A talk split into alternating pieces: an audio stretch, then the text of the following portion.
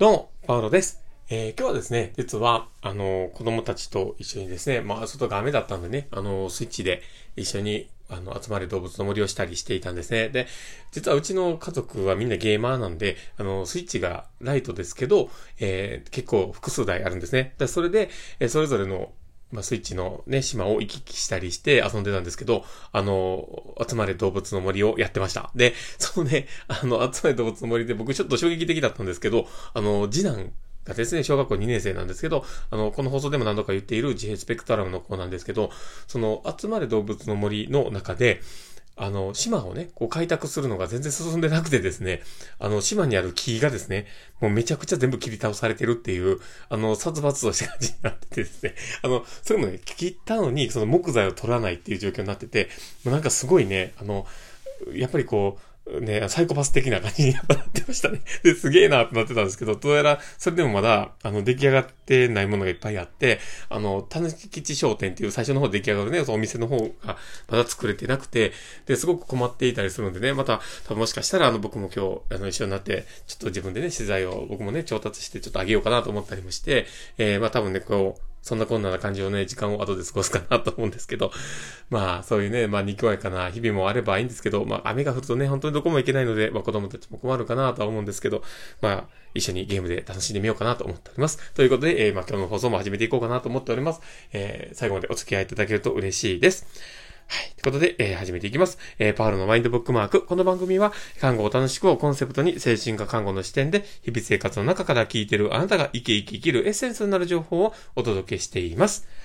はい。ということで、えー今日も収録を始めております。皆さんどうお過ごしでしょうか？えー今日はですね、まあ、どんな話をしようかなって思っているんですけど、えー前後の単板感を知って、まあ、読み解く視点についてということで話をしようかなと思っております。え最後までお付き合いいただけると嬉しいです。で、その前にですね、えお知らせをさせてください。え私の事業所のオンライン研修会、え精神科患、え心身疾患を持つ人のケアに関して分かりやすく事例をもとに話をする精神疾患別ケアシリーズが開催されます。で、え今回は統合失調症の持つ人のケアということで、えー我らがトップの通称横綱本の著者である、えー小坂信之さんと私たちの、えーステーションでですね、え経験豊富なスタッフがですね、事例をもとに、えー分かりやすく話をします。えー期日はですね、6月12日の日曜日の朝10時から、えー12時までの間の2時間で、えー参加費は3000円となっております。えーアーカイブも残しておりますので、えー当日参加できない方も安心してお申し込みいただけます。えー概要欄は、えー URL に貼っておきますので、えーもしよければですね、チェックしてみてください。ということで、えー今日も放送を始めていきます。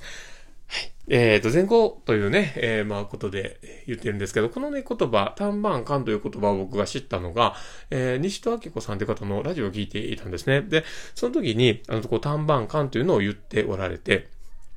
で、その、単板感って、まあ、どんな字を書くかというと、えーまあ、担担う、担ぐというね、この字と、えーいたですね。と、それと、えー三髄編の男という字で、えーそれを読んで、こう、単板感というんですね。で、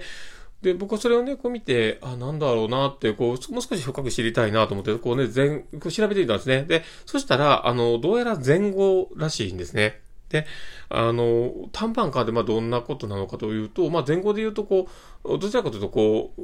まあ、大大バカ者というような感じで言われるニュアンスだそうです。で、あ、なるほどなと思うんですけど、なんか、要は、ね、なかなかこう、まあ、言葉の成り立ちとしてなんですけど、あの、大きい板をこう、肩に担いで、こう、歩いている男の人は、担いでる側の、えー方の片側のね、こう、視野っていうのは狭くなると。だから、そっち側が見えてない。で、えー反対側は見えてるけど、そっち側が見えてないよねっていう、この状況を例えて、えーまあ話をしてるんですね。で、板を担ぐ男ということで、多分字がなってるんですけど、で、その、そっち側がね、見えない。だから、あの、本来見てるもの、見えてるはずのものが見えていないよっていうところで、多分そういう言葉がね、使われているんですね。で、だから、その、バカ者というようなニュアンスでこう言われていると。で、ただまあそのニュアンス的に使われているのが、どちらかというと、ちょっと愛のあるというかね、あの、今の状況見えてないよっていうことで、バカなことやってるよみたいな感じの、こう、相手に気づくような、そういう注意喚起のような感じの、こう、まあ言い方なわけなんですけどね。だから、それをね、まあ、あのまあ、そこでね、こう、叱、叱られ、まあ、怒られると、まあ、叱られるような感じの、そういうニュアンスで使わ使われてた言葉なようです。で、例えばこのね、話を聞いたときに、ああ、なるほどなって思ったりしてて、で、まあ、禅っていうものが生まれるのもね、その最近のことではないわけですよね。で、しばらくね、その、えー、まあ、期日が経ってこうやって言葉がいろんなものが知られてきたり、いろんなものがね、こう、あの、世の中に浸透してきた中で、同じようなことってやっぱり言われることだと思うんですよ。で、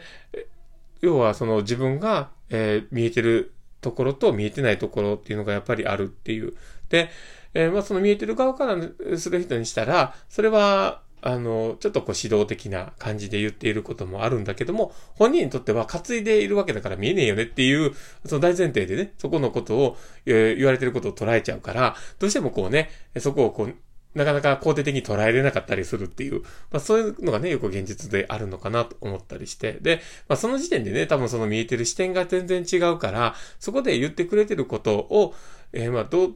をね、こう自分に吸収できるかどうかっていうのは、やっぱりこれから先生きていく中で大事なことなんですけど、ただその短パン感っていう言葉がすごく前からあって人間ってあんまり変わらないんだなっていうところなんですよね。だから昔からやっぱり同じようにずっと言われながら、えー、見えないところを、まあ、理解し、して、益してもらいながらね、自分を成長させていくっていうプロセスをやりながら、みんなそれぞれ成長してきて、あの、偉大な方もいろいろ生まれてきたり、ね、あの、まあ、禅の世界とかでもね、すごくいろんな方が生まれてきたり、まあ、そうじゃなかったとしてもね、この社会でね、こう、異業を残してる方はそうやっていろんなものに気づいてきたんだろうな、ということをこう気づきながらね、あ、なるほどな、素敵な言葉があるんだな、と思ったんですね。だから、やっぱり、その大前提で自分たちも、その短板感っていう言葉をこう元に考えたら、こう、視野としてね、あの、本来自分が見えてるところだけ、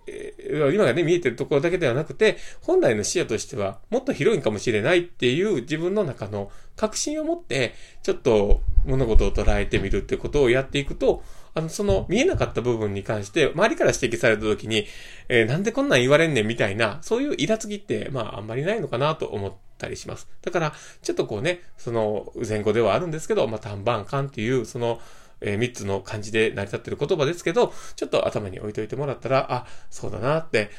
なんか、ちょっとこう自分が見えてないとこってあるんだろうなっていうことをこう気づいてね、立ち戻れるかもしれないので、もしよければ参考にしてもらったら嬉しいなと思っております。まあ、僕もね、全然見えてないとこばっかりで、どっちかというとね、本当にね、こう、急ぐ時期というかね、こう、切羽詰まる時期になってくると、なんかその見えないとこが増えてきすぎて、もう、ね、あの、本当に視野が狭くなるんで、あの、本当に短板感になるんですね。本当にダメだなと思うんですけど、まあそういうね、まあ自分も分かっているんですけどね、なかなか変えれない。で、だけどまあそういうふうにね、視点がそうやって、あの、他の人が見えてる部分があったり、気づかされてくる、気づかしてね、くれる人がいるっていうところで、ちょっと自分は成り立ってんだなって気づくと、周りに対してね、こう、すごく陰性感情を抱くってことは、まあ、あんまりないかなと思ったりするので、まあ、ぜひ、よければ参考にしてみてください。まあ、そんなこんなな感じでですね、今日の放送は終わろうかなと思っております。えー、この放送を聞いて面白かったな、楽しかったなって方がいたら、ぜひ、あの、フォローいただけたら嬉しいです。そして、あの、リアクションも残していただけたら嬉しいです。えー、フェイスマークとか、ハートマークとか、ネギとか、本当にいつもありがたいなと思っております。そして、あの、ツイッターの方もやっております。本当大したことつぶやいてないんですけど、もしよければフォローいただけたら嬉しいです。で、まあ、ツイッターの方ね、あの、今日とかであればね、猫の画像が上がったりしてましたけど、まずああいった感じじでですね、大したこと全然あげないんですけど、もしよければフォローお願いします。そしてあの、お便りとか、いつもいただけてありがたいなと思っております。もし何かあれば、あの、いただけたら嬉しいです。ということで、えー、今日の放送はこれで終わろうかなと思っております。この放送を聞いたあなたがですね、明日も好きな一日になりますようにっていうところで、ではまた